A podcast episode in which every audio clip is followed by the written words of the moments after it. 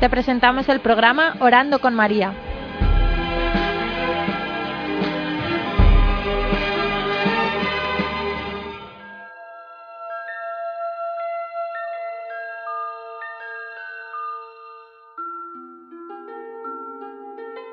Bien, yo me llamo José Luis Iglesias, soy sacerdote diocesano de Toledo, estoy de misionero en Cuba, he estado 13 años en Chile llevo 28 años de sacerdote y contento, Señor, contento.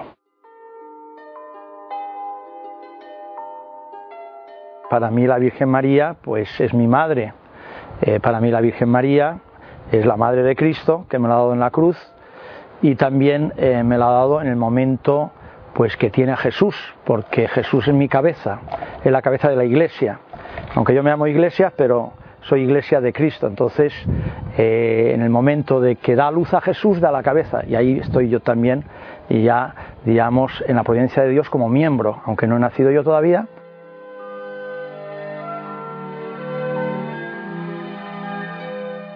El rosario, bueno, pues es la oración que la Virgen ha pedido muchas veces que se rece y que, eh, bueno, pues actualmente en la Iglesia es la oración mariana más rezada y más popular que hay. Por supuesto, es decir, porque se alcanza muchísimas gracias, aparte el rosario da mucha paz, el rosario son 50 rosas que regalamos a la Virgen en cada Ave María, y aparte que eh, la Iglesia y la misma Virgen pues pide que se rece el rosario. Es una oración que Juan Pablo II decía que era su oración predilecta. Entonces, es más importante la misa que el rosario, pero eh, digamos, eh, si uno quiere y tiene fe en la Virgen, pues tiene que hablar con ella. Y una de las maneras más populares actualmente es el rosario.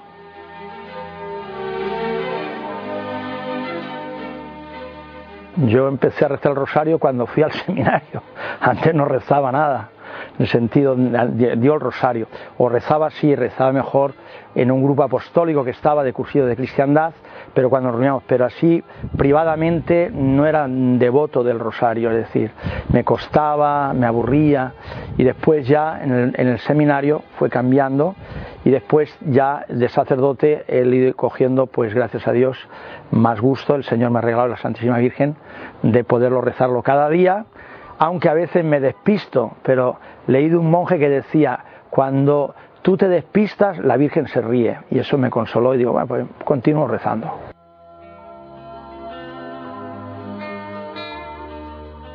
Bueno, pues eh, esto es como el nadar, eh, se aprende nadando, entonces eh, es verdad que puede ser en esta civilización de la tecnología, de la imagen, pero cuando uno tiene fe y ama a la Virgen, es decir, se va, digamos, aficionando y va encontrando paz, consuelo, y también si uno estudia la espiritualidad oriental de la oración Kisiasta, o Esikasta, perdón, o Kiriasta, van repitiendo Jesús, hijo de David, ten piedad de mí. Entonces la repiten a veces dos mil, tres mil veces, cinco mil veces al día.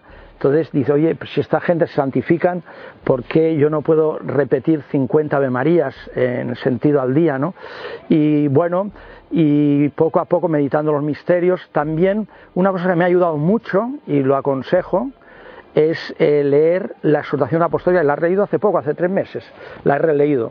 Eh, Rosarium Virgine Marie del Papa San Juan Pablo II, y cuando te motivas y él da, digamos, la, digamos el tesoro que es el, rosario, o también de San Luis María Griñón de Montfort, ¿no? sobre el rosario tiene un librito. Eh, entonces cambia, es decir, yo creo que nos falta motivación. Y entonces motivándose y leyendo cosas, eh, uno le coge más eh, cariño y más gusto.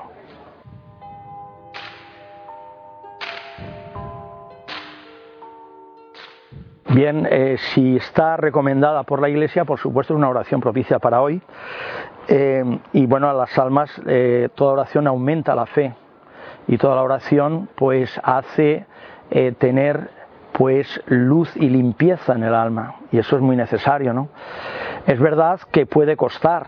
Entonces, si a una persona le cuesta, el consejo que le doy empieza por una, por una decena, empieza por una decena, eh, lee, sobre todo es muy importante motivarse. Y por supuesto, digamos, el rosario pues tiene que salvar el mundo.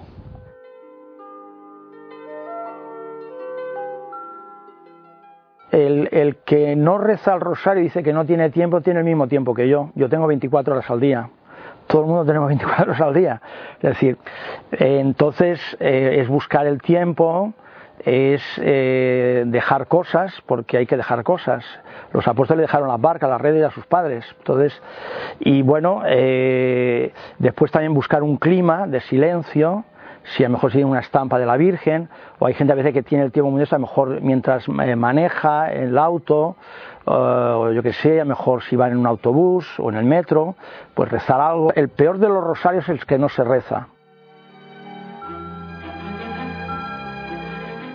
Aquí cerca de donde estamos, en la provincia de Tarragona, hay una comunidad de jóvenes que se han, eh, digamos, eh, incorporado, digamos, a, la fe, que no tenían fe, de drogadictos, alcohólicos, y entonces ellos rezan tres veces el rosario al día. Entonces, la primera vez que los conocí en España, si llegué allí y estaban sembrando cebollas, y mientras sembraban cebollas estaban rezando el rosario, y me quedé me quedé y eran personas que como aquel que dice nunca iban a la iglesia ni tenían fe. Y bueno gente que algunos viviendo en la calle porque estaban ya en las últimas. Entonces he visto cómo a estos jóvenes digamos María los ha sacado de, esas cadenas de la droga y a través del rosario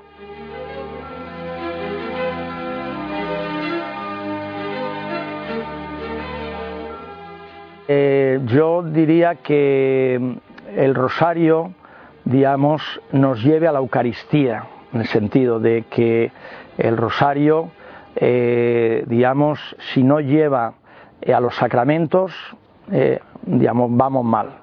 generalmente lleva, pero hay que tener claro que primero es la Eucaristía, la Santa Misa, la liturgia, y después, digamos, pues está el Rosario, está el Via Crucis, está el Ángelus, oraciones así. Pero es una manera por donde muchísima gente se ha santificado. Y bueno, y el Rosario se creó porque la gente no sabía leer y no podía rezar la liturgia a las horas. Y entonces, para el pueblo eran 150 salmos y el Rosario entero de, los, eh, las tres partes eran, son 150 de Marías, que son los 150 salmos. La Biblia tiene 150 salmos. Entonces, quiere decir que eh, que adelante con el rosario, pero dar un paso sin dejar el rosario para la Eucaristía. Y si se reza la liturgia de las horas, pues estupendo, también estupendo.